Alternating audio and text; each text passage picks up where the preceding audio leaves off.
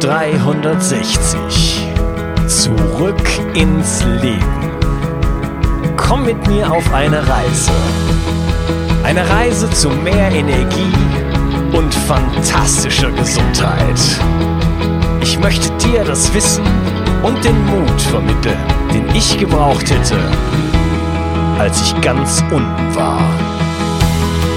Dabei will ich dir helfen, wieder richtig in deine Energie zu kommen. Zurück ins Leben. Hey, heute geht es um ein ganz außerordentliches Thema, nämlich um Pilze. Und genauer gesagt um Heilpilze. 25 Prozent der Erdbiomasse sind Pilze. Pilze sind Bestandteil von 40 Prozent aller pharmazeutischen Präparate und wir teilen 85 Prozent unserer RNA und die Hälfte unserer DNA mit den Pilzen. Pilze sind ein Königreich und kein Gemüse. Mein heutiger Gast ist Diplombiologe, führt eine Pilzzucht namens Mykosoma und schreibt aktuell einen Heilpilzratgeber für den Riva Verlag. Begrüße mit mir Philipp Ravensburg. Hallo Philipp.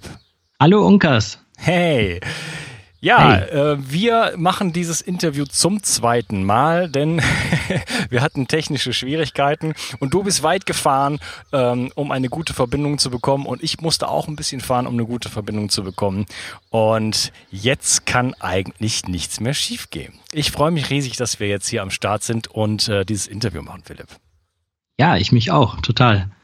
Und du, mein lieber Hörer, kannst dich auf was gefasst machen. Ich glaube, das Interview wird ein bisschen länger dauern, aber das Thema ist so unfassbar interessant. Äh, ich habe mich lange schon darauf gefreut, das Thema anzugehen. Und als wir uns kennengelernt haben, Philipp, ähm, war ich schon wirklich ganz äh, aus dem Häuschen. Hey, jetzt werde ich selber auch viel über Heilpinsel lernen und habe mich natürlich ein bisschen vorbereitet auf das Thema. Und ähm, kann dir, mein lieber Hörer, nur sagen, äh, es ist unglaublich, es tun sich Universen da auf. Ich hatte keine Ahnung. Das Thema ist so spannend. Äh, bleib dabei, hör dir das an und der Philipp hat richtig viel Ahnung von der Materie und wir werden richtig tief einsteigen. Und ähm, ja, du wirst sehr, sehr viel erfahren. Alles kann man nicht erfahren in, in, innerhalb eines Podcastes, weil es so viele äh, Details, so viele Facetten gibt. Es ist unglaublich faszinierend. Ja, Philipp, jetzt gleich, ähm, bevor wir zu, in, in, das Thema einsteigen, erzähl doch mal kurz ein bisschen was zu dir. Wer bist du und wie bist du zu den Heilpilzen oder zu den Pilzen insgesamt überhaupt gekommen? Ja, alles klar. Also, wo fange ich an? Ähm, ich wollte als Kind schon verstehen, wie das Leben funktioniert und habe da schon diesen unstillbaren Wissensdrang gehabt, den ich mir bis heute Gott sei Dank erhalten habe. Ähm, ich habe da Biologie studiert an der FU Berlin, äh, habe mich ja eigentlich so auf mikrobielle Ökologie eingeschossen, Molekularbiologie, viel mit genetischen Methoden gearbeitet und kam dann irgendwie über die Böden äh, zur Mykologie. Also ich habe mich mit Bakteriengemeinschaften im Boden befasst und mit Pilzgemeinschaften natürlich auch. Und mit der Terra Preta, dieser sagenumwobenen Schwarzerde aus äh, Südamerika, wo ich der Meinung bin, dass die Hochkulturen Inka, Maya, Azteken und so weiter eigentlich nur Hochkulturen werden konnten, weil sie diese tolle Erde hatten, die dauerfruchtbar ist. Mhm. Da wollte ich dann wissen, wie das funktioniert und dann bin ich irgendwie zu den Pilzen gekommen. Und habe dann meine Doktorarbeit noch über Bodenbakterien äh, und Bodenpilze und was passiert, wenn du da Kohle auf einen Acker, also so einen konventionell gedüngten deutschen Acker draufschmeißt äh, habe da also wollte wissen, was da passiert, weil ich wusste, dass Kohle ein zentraler Bestandteil von eben dieser Terra Preta ist. Und äh, ja, siehe da, das ist, wirkt wie so ein Haus für äh, schutzbedürftige Mikroben. Die konnten sich dann da halten und vermehren. Die Biodiversität nahm zu im Boden und damit auch die Widerstandsfähigkeit der Pflanzen, weil der, der Pathogendruck dann nicht mehr so hoch war, weil die sich gegenseitig dann auch äh, reguliert haben, wie das in Ökosystemen halt so ist. Und ja, war eigentlich guter Dinge. Dann kam aber der Burnout und die klassische Krankheitsverlaufsgeschichte. Ähm, ich bin dann schwer, schwer krank geworden, äh, hatte schwere Depressionen. Äh, Doktorarbeit musste ich erstmal links liegen lassen. Meine Ehe ist zerbrochen, ich konnte mich nicht um meine drei Kinder kümmern, bin in der Tagesklinik gelandet und dann begann ein bis heute andauernder Selbstheilungsprozess, wo ich wahnsinnig viel gelernt habe über den Körper und über die Stressoren und äh, Krankheitskeime, die da eine Rolle spielen, wenn man, so wie ich dann die Diagnose CFS irgendwann vier Jahre später übrigens äh, aufgedrückt bekommen hat und die Schulmedizin mit den Schultern zuckt und sagt, ja, hm, also das ist unheilbar, da können wir dir nicht helfen. Wir können dir nur mitgeben, äh, tu alles, was du kannst, um dein Immunsystem zu stärken. Ja, das habe ich dann getan, mich aber mit dieser Diagnose äh, der Unheilbarkeit äh, natürlich nicht abgefunden, weil ich im Hinterkopf habe, ähm, wir leben seit Jahrtausenden in Einklang mit der Natur hier und da kommt jetzt die Schulmedizin mit zwei, 200 Jahren Erfahrung, das sind quasi Sekunden im Erdentakt und meint, äh, da ist was, was nicht heilbar ist. Also das sehe ich nicht ein. Ja, das soll ja wahrscheinlich nur heißen, wir haben keine Ahnung. Das ist eine andere Form von wir haben keine Ahnung. Genau. Unfassbar, wirklich. Ja. So sieht's aus. Ja, und dann äh, habe ich natürlich äh, mich durch die ganzen Alternativheilmethoden durchprobiert und ja, hatte auch Teilerfolge, aber so richtig maßgeblich äh, verändert hat sich nichts. Ich habe immer wieder meine Einbrüche gehabt und dann wieder längere Fatigue-Phasen, bis ich dann äh, auf die Heilpilze gekommen bin und dann so, ach ja, du hast ja mal Mykologie studiert, äh, eigentlich kannst du dir doch auch anbauen und äh, dich damit selber versorgen, weil äh, wenn man sich so auf mal im Internet umguckt, da werden zwar ein Haufen Kapseln und Extrakte und Pulver und so weiter verkauft, aber doch zu ziemlich horrenden Preisen. Und wenn man dann so äh, nicht gerade ein vierstelliges oder fünfstelliges Monatseinkommen hat, äh, ist das schwierig, sich da zu finanzieren. Also habe ich das halt selber in die Hand genommen und mich dann auch selber mit Extraktionen und dergleichen beschäftigt und ja, habe dann auch so ein paar Produkte, die für mich funktionieren, herstellen können, wo ich dann zu einem späteren Zeitpunkt auch darauf eingehen kann, wie ich das gemacht habe und wie das zu Hause nachgekocht werden kann. Ähm, wo war ich stehen geblieben? Genau. Habe dann also angefangen mit der Heilpilzzucht und mich auch mit äh, Schamanismus und den seelischen Aspekten von Krankheit zu befassen. Denn äh, ja, das war eigentlich auch erst der Durchbruch für mich, dass ich begriffen habe, dass äh, diese spirituellen Themen nicht nur eine tragende Rolle spielen, sondern ganz entscheidend sind im Krankheitsverlauf. Dass eine Krankheit sozusagen Ausdruck ist für ein Seelenthema, was da ist, was nicht bearbeitet ist. Und so habe ich dann auch angefangen, mich psychisch sehr äh, unter die Lupe zu nehmen und da zu gucken, wo stehe ich da, was muss da bearbeitet werden und so weiter. Und das Ganze in Kombination mit den Heilpilzen, die mir wiederum auch geholfen haben, irgendwie diese Balance zu entwickeln, mich äh, mit meiner Psyche auseinandersetzen zu können, hat dann tatsächlich äh, Erfolg gezeigt. Also Stück für Stück komme ich in meine Handlungsfähigkeit zurück. Ich hatte ganz viele Allergien, die sind jetzt auf ein Minimum zurückgegangen. Also blöderweise, jetzt ist gerade Kirschzeit, sind Kirschen ziemlich das einzige und anderes Steinobst halt, äh, was ich nicht vertrage. Aber das waren halt zig Nahrungsmittelallergien, Pollenallergien und so weiter. Das habe ich alles hinter mir lassen können. Ja, habe immer noch so. Ja, dank der, der Heilpilze, ne? Dank Heilpilze und natürlich auch Zeolit und äh, Chlorella-Algen Mhm. Den schreibe ich da auch eine, eine, große, gerade bei den Allergien, eine Rolle zu, was die Entgiftung angeht. Dann. Ja, okay, auf Entgiftung kommen wir später noch. Äh, lass uns mal genau. so ein bisschen jetzt einsteigen, das Thema Pilze. Bevor wir wirklich zu den Heilpilzen gehen, ähm, ich hatte ja eben schon so ein paar Superlativen mal genannt, am Anfang, um so ein bisschen das Interesse zu wecken, denn ähm, ich selber hatte keine Ahnung, dass wir umgeben sind von Pilzen und dass die dass praktisch ein Drittel der Erde aus Pilzen besteht. Kannst du mal so ein bisschen so ein Bild zeichnen? Was sind eigentlich Pilze und was spielen die für eine Rolle auf unserem Planeten? Ja, wie du schon gesagt hast, ist es kein Gemüse, sondern ein Königreich sind die Pilze. Ähm, man hat lange Zeit geglaubt, das wären Pflanzen, weil die halt sich nicht bewegen können. Man sieht halt die Fruchtkörper, da komme ich auch noch gleich drauf zu sprechen, was eigentlich ein Pilz ist und denkt, okay, äh, sieht irgendwie aus wie eine Pflanze, weil das hat ja weder Arme noch Beine noch Augen und läuft nicht weg.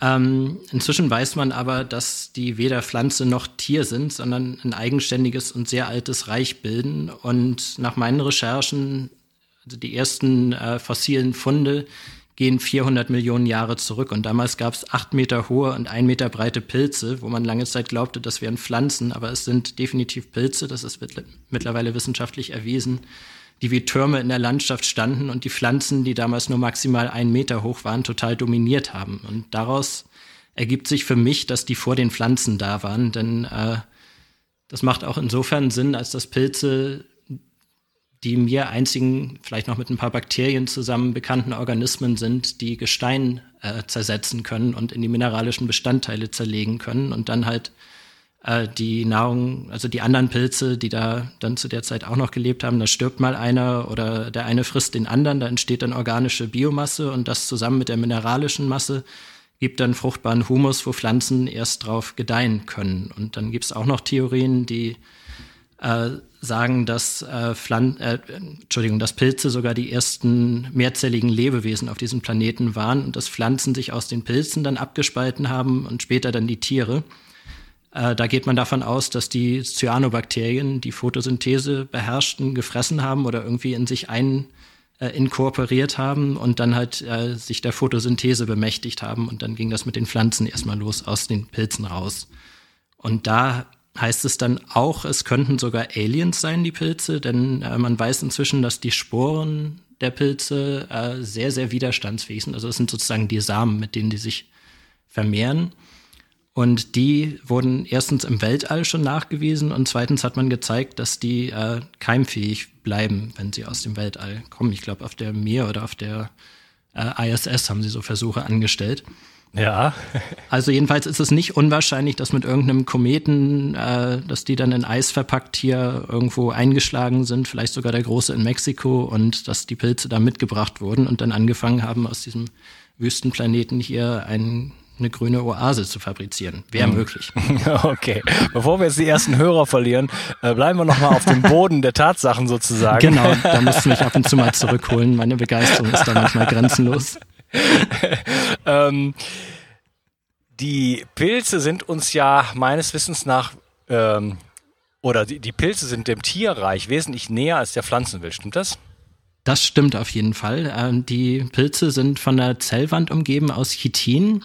Und Chitin ist der gleiche Stoff, der auch Insektenpanzer und Krebspanzer äh, ihr, oder der denen ihre äh, Härte und ihre Ausdauer verleiht. Und das brauchen Pilze auch, denn die leben eigentlich unter der Erde als verborgener Organismus, als das sogenannte Myzel, was ein Geflecht von dünnen Pilzfäden sind, die nennt man Höfen. Und dieses Myzel ist nur eine Zellschicht dick. Und wenn man das mal mit der menschlichen Haut vergleicht, wir haben äh, zig Schichten, zig verschiedene Zellarten, die alle ihre Aufgabe erfüllen, die haben eine einzige Zellwand, die sie von der Umwelt trennt.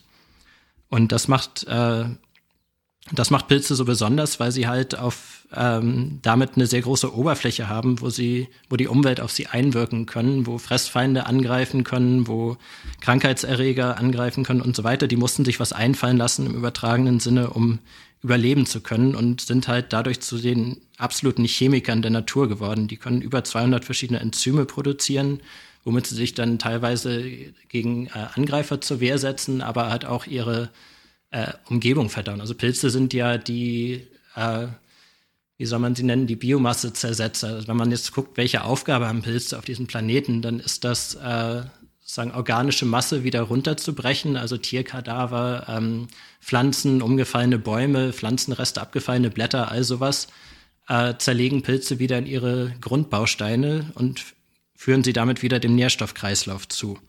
Ja, und das gibt, machen sie. Ja, es genau. gibt ja auch Pilze, die ganze Wälder aufessen. Da gibt es diesen. Ähm, genau. Ähm, jetzt fällt mir gerade der Name nicht ein. Wie heißt der Pilz? Warte mal. Na, äh, der Halimash in Oregon. Genau. Richtig, genau. genau. Das ist der größte Pilz der Welt und der ist äh, 1200 Fußballfelder groß und der tötet alle Bäume in der Umgebung. Das klingt jetzt erstmal nicht so schön, aber ähm, was er natürlich macht, ist, er konvertiert sozusagen ähm, ja, diese, diese, diese Rohmasse wieder in äh, fruchtbare Erde. Und ähm, ich habe gehört, dass Pilze, oder es gibt in der Theorie, dass Pilze im Grunde genommen Wiesenmacher sind. Ja, ähm, also einige sind das sicherlich, die, ich meine, das machen auch Rinder oder äh, Rehe oder sowas. Ähm, ja, die sorgen schon dafür, dass äh, dass wieder Platz entsteht, dass Neues entstehen kann. Also Pilze können äh, sowohl kaputt machen als auch schaffen. Und mhm. ja, sind halt die, äh, würde ich sagen, Balancierer der Natur. Die bauen ab, was zu viel ist und schaffen neu, was nicht da ist. Und es ist einfach faszinierend.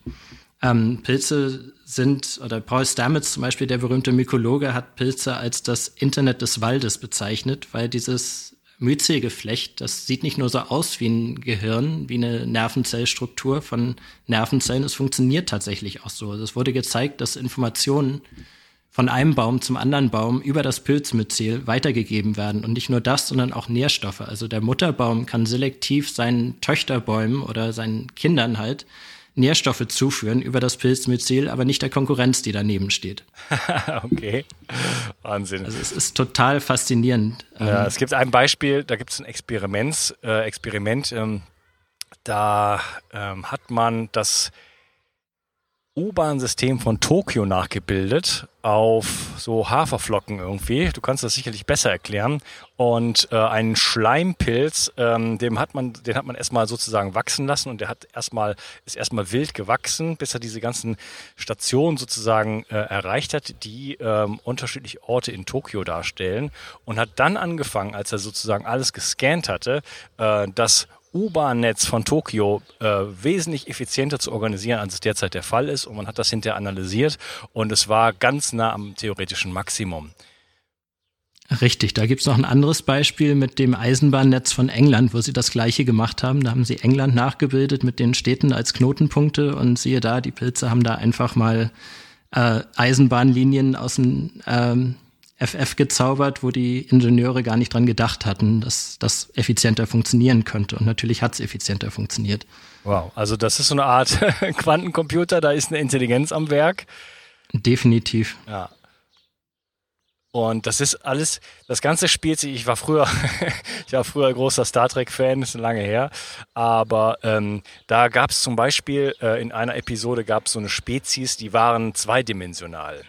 Und die konnte man also erstmal gar nicht wahrnehmen, weil man sich nicht auf der gleichen Ebene bewegt. Und das, deswegen komme ich da gerade drauf, weil ich so das Gefühl habe, es gibt so eine Ebene hier auf dieser Erde von, von Organismen, äh, die ein ganzes Königreich, wie wir eben gesagt haben, also was ganz äh, massives und ganz ähm, verzahnt ist mit ganz vielen äh, biologischen Prozessen auf dieser Erde und vielleicht eine Bedeutung hat, der wir uns überhaupt noch gar nicht bewusst sind.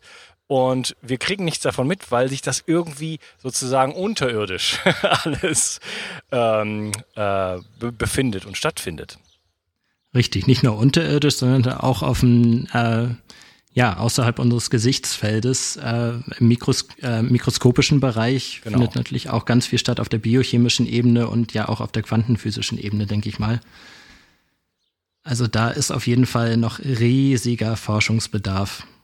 Ja. Wenn man, wenn man sich einfach mal anguckt, wie so ein Pilz in der Lage ist, also es, es gibt zum Beispiel Austernpilze, denen hat man beigebracht, Altöl zu verdauen. Also die können sich neue Nahrungsquellen erschließen, indem sie sie chemisch analysieren auf irgendeine Art, die wir noch nicht verstehen und dann neue Enzyme bauen, die sie nicht in ihrem Repertoire haben, die dann diese Nahrungsquelle verfügbar machen. Also das ist eine Intelligenzleistung, würde ich behaupten. Und äh, die Wissenschaft kann es jedenfalls, soweit ich weiß, noch nicht ganz erklären, wie das passieren kann.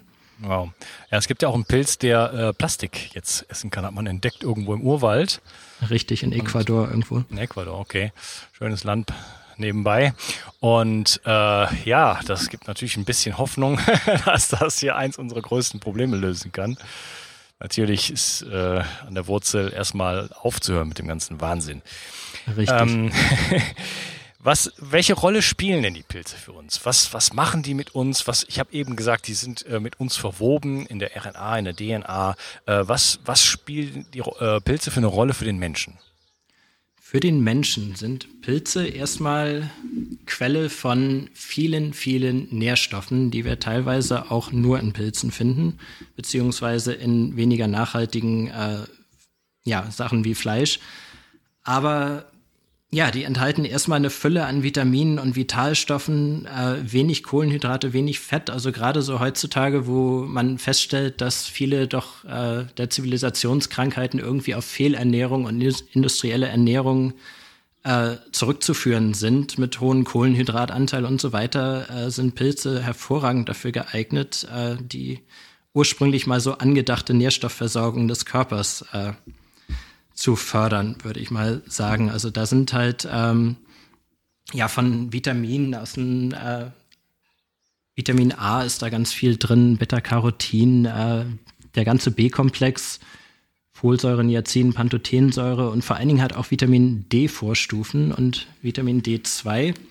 Und da gibt es noch eine interessante Anekdote, ähm, die enthalten an sich schon relativ viel davon. Und wenn man die jetzt aber noch in die Sonne legt und mit der Hutseite nach oben, äh, Quatsch, Entschuldigung, Hutseite nach unten, also Lamellen nach oben, dann wird dieser Vitamin D-Gehalt durch die Sonneneinwirkung nochmal ver 450-facht oder fast ver 500-facht. Also da kriegst du wahnsinnige Mengen an Vitamin D, einfach nur indem du deine Champignons in die Sonne legst. Mit Champignons geht das bereits.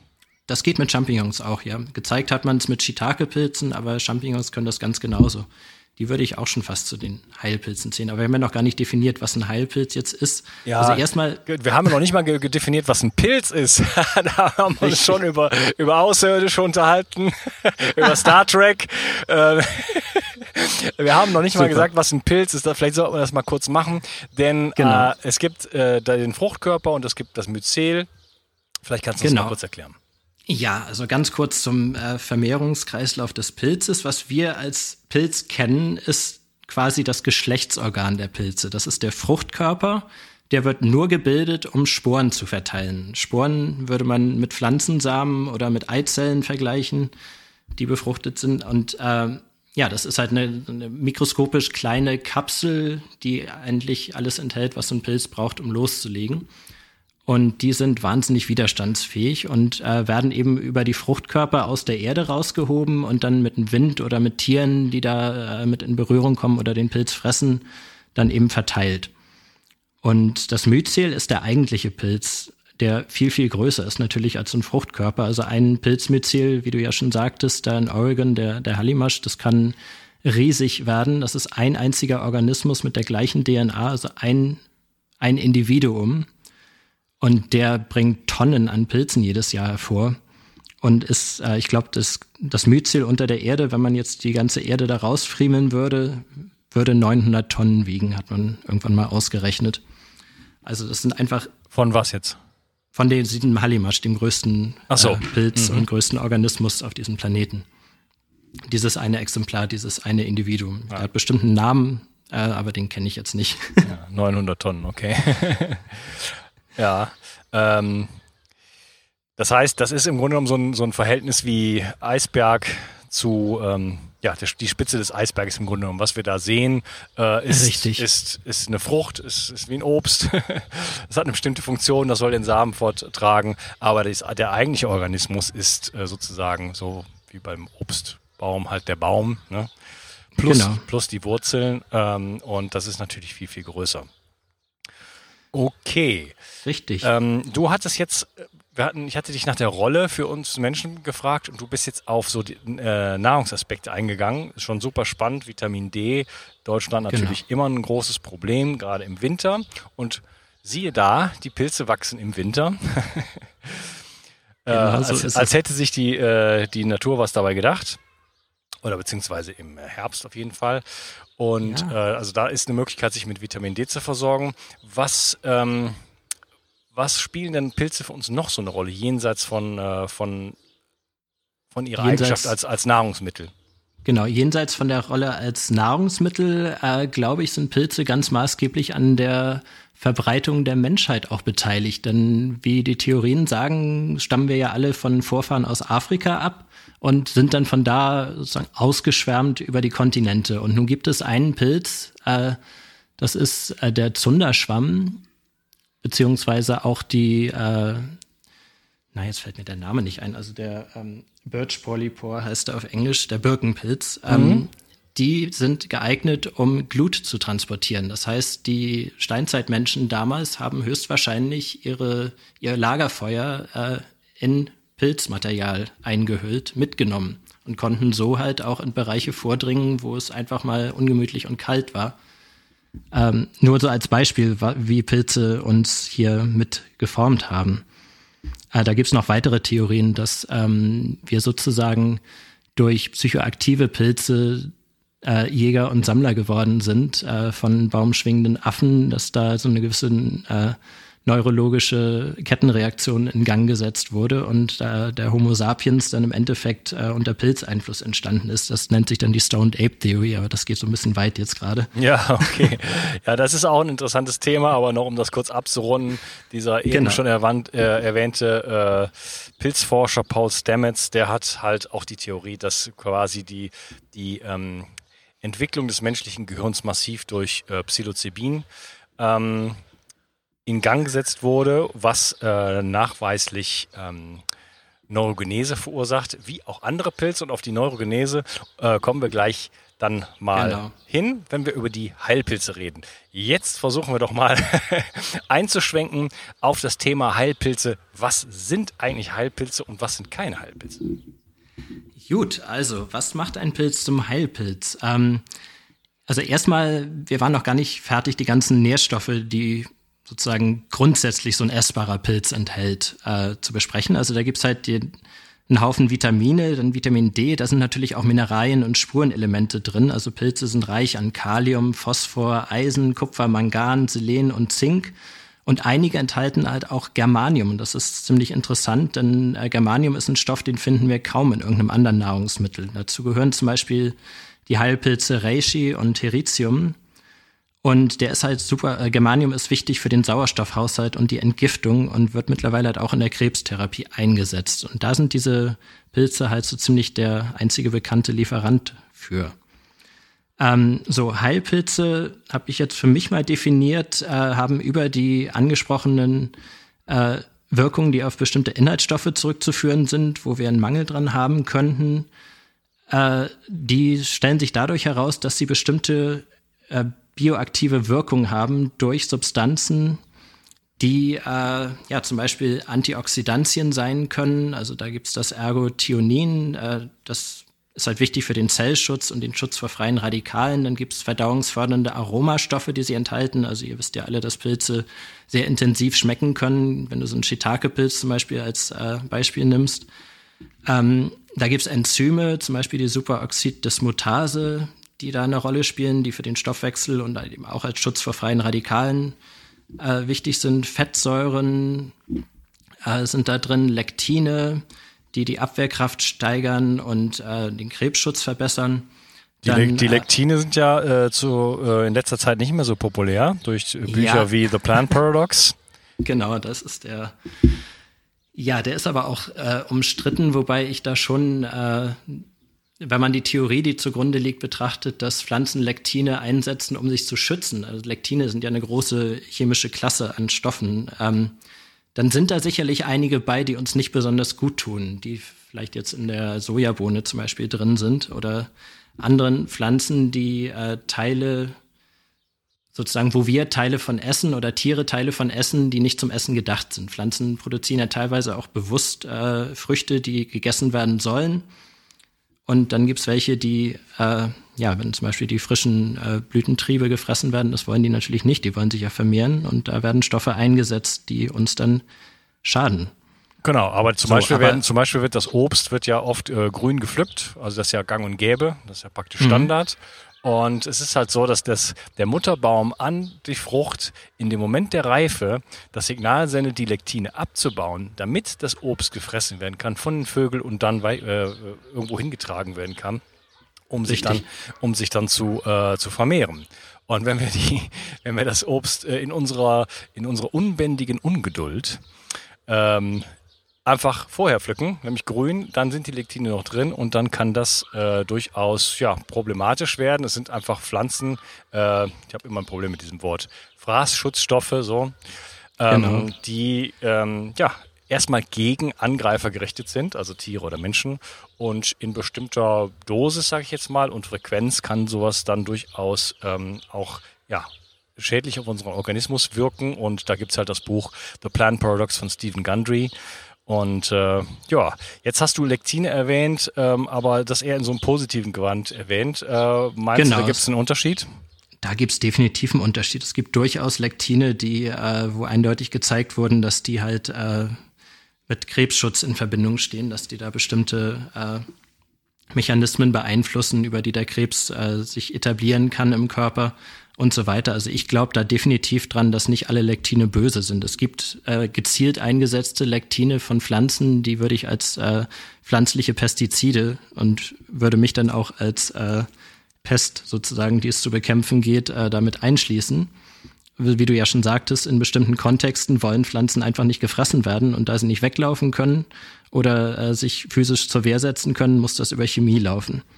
Und ich bin definitiv der Meinung und ich meine, das vertritt die Wissenschaft auch, dass es durchaus Lektine gibt, die gut sind. Ja, und nur äh, einige. Es, es gibt ja das Konzept der Hormesis. Ich hatte das in meinem Interview mit äh, Matthias Wittfurt schon mal ein bisschen beleuchtet. Ähm, Lektine und auch andere Stoffe. Wir haben so ein bisschen das Konzept, äh, die Idee bekommen heutzutage, dass die Natur gut zu uns ist und uns unterstützen muss und äh, unterstützen möchte und uns eigentlich, wenn man in die Natur geht, dass dann alles gut für uns ist. Es stellt sich aber heraus, dass eigentlich äh, alles, was vielleicht gut für uns ist, zum Beispiel die Lektine, zum Beispiel die, ähm, ähm, die Flavonide oder auch die Polyphenole, in Wirklichkeit milde Gifte sind, die ähm, ja, unsere Zellen stimulieren sozusagen, ein bisschen attackieren und e-, eben in diesem Bereich von Hormesis, also von Hormesis ist das Konzept von, was dich nicht äh, umbringt, das macht dich stärker. Ja, also genau. es, es, gibt so, eine, ähm, so eine, eine bestimmte Dosis eines Giftes, nicht jedweden Giftes, da gehört Quecksilber zum Beispiel nicht dazu, um das mal ganz klar zu sagen. Ähm, aber es gibt, es gibt eine bestimmte Dosis von, von, von solchen natürlichen Giften, die äh, tatsächlich äh, stimulierend auf unsere Zellen, auf unsere Mitochondrien wirken und äh, ja, dafür sorgen, dass wir fitter und leistungsfähiger werden. Das heißt, die Natur mhm. sozusagen piekst uns die ganze Zeit so ein bisschen und das ist auch gut so. Und ähm, wir haben so diese Idee, dass das nicht so ist und deswegen versuchen wir uns so in so einem, in so einem in so einer Komfortzone zu bewegen, wo, wo die Temperatur immer gleich ist und wo alles, äh, wo man sich an keine Ecke stößt und es ist alles super bequem und wir sitzen auf dem Sofa und bewegen uns nicht mehr und so weiter und so fort und werden dadurch immer schwächer und schwächer und anfälliger. Und äh, ja, sollten uns vielleicht doch wieder ein bisschen mehr ähm, der Natur auch aussetzen und die ähm, ja, hat allerhand Mittel zu bieten, um uns so ein bisschen äh, auf Trab zu bringen. Absolut. Das stimmt, ja, das äh, hat mich gerade daran erinnert, so dass äh, wenn mal ein Schnuller runterfällt von einem Baby, dass das penibel abgewischt und gewaschen und so weiter, das ist genau das und dass halt äh, eine übertriebene Hygiene dann auch äh, betrieben wird, dass wir einfach nicht mehr genug mit äh, Mikroben in Kontakt kommen, um unser Immunsystem zu schulen und dann wird es halt anfällig. Ja, nicht nur zu schulen, sondern überhaupt erst zu bilden. Also Kinder, bilden, ja. alle Kinder stecken sich äh, Erde in den Mund. Und Essen steckt natürlich alles in den Mund. Ne? Das machen sie ja nicht aus Spaß. Klar wollen die die Welt kennenlernen, aber sie könnten auch ihre Hände dafür nehmen. Ja? Richtig. Das ist da richtig eingebaut. Wir müssen uns mit dem Mikrobiom dieser Erde verbinden. Und äh, deswegen wird alles, was einigermaßen natürlich oder auch unnatürlich ist, heutzutage leider halt. Ja, also da wird auch Plastikspielzeug natürlich dann im Mund gesteckt. Äh, so schlau ist die Natur dann irgendwie nicht. Das kommen wir dann wieder mhm. nicht, nicht mehr hinterher, was in den letzten 100 Jahren geschehen ist. Aber im Grunde genommen steckt sich ein Kind alles in den Mund und äh, Frage jetzt mal, äh, ab, abgesehen von der, von der Bereicherung des Mikrobioms, versorgt sich das oder kommt das Kind dann da auch schon mit Mycelium in Kontakt? Also mit ziemlicher Sicherheit kommt es mit Pilzsporen und Mycelium in Kontakt und es gibt ja nun auch einige Pilze, wie zum Beispiel Candida oder Hefen, die äh, durchaus äh, eine nützliche Funktion in unserem Darm erfüllen. Und gerade die Hefen spielen da eine große Rolle. Da gibt es natürlich auch, ja, es ist halt immer, wenn das Immunsystem aus dem Gleichgewicht gerät, dann äh, geraten dann auch manchmal die Pilze im Darm aus dem Gleichgewicht oder die Bakterien und dann äh, ja, dann werden sie pathogen, was sie vorher nicht waren. Vorher haben sie eine positive Rolle gespielt. Das ist einfach äh, ja diese Balance, die uns oft verloren geht in dieser modernen, hektischen, stressgeladenen Welt. Ja, über, über das Immunsystem äh, und über das äh, Mikrobiom reden wir dann im nächsten Teil. Ich möchte die Gelegenheit nutzen und äh, das Gespräch an diesem Moment, in diesem Moment unterteilen. Und ja, ich danke dir erstmal, Philipp, dass du heute da warst und wir hören uns in der nächsten Episode. Danke. Alles ciao. klar. Gerne. Ich möchte dir etwas schenken.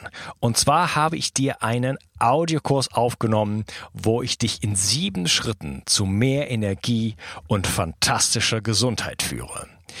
Das Einzige, was du tun musst, ist unten in der Description auf den Link zu klicken, dich dort einzutragen und dann bekommst du von mir kostenfrei diesen Audiokurs nach Hause geliefert.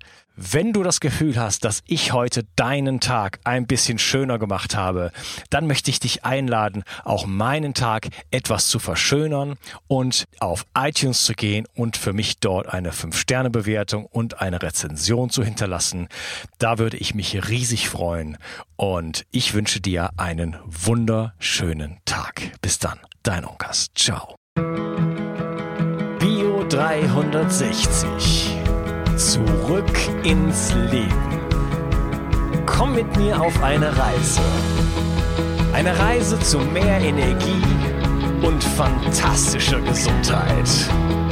Ich möchte dir das Wissen und den Mut vermitteln, den ich gebraucht hätte, als ich ganz unten war. Dabei will ich dir helfen, wieder richtig in deine Energie zu kommen. Zurück ins Leben.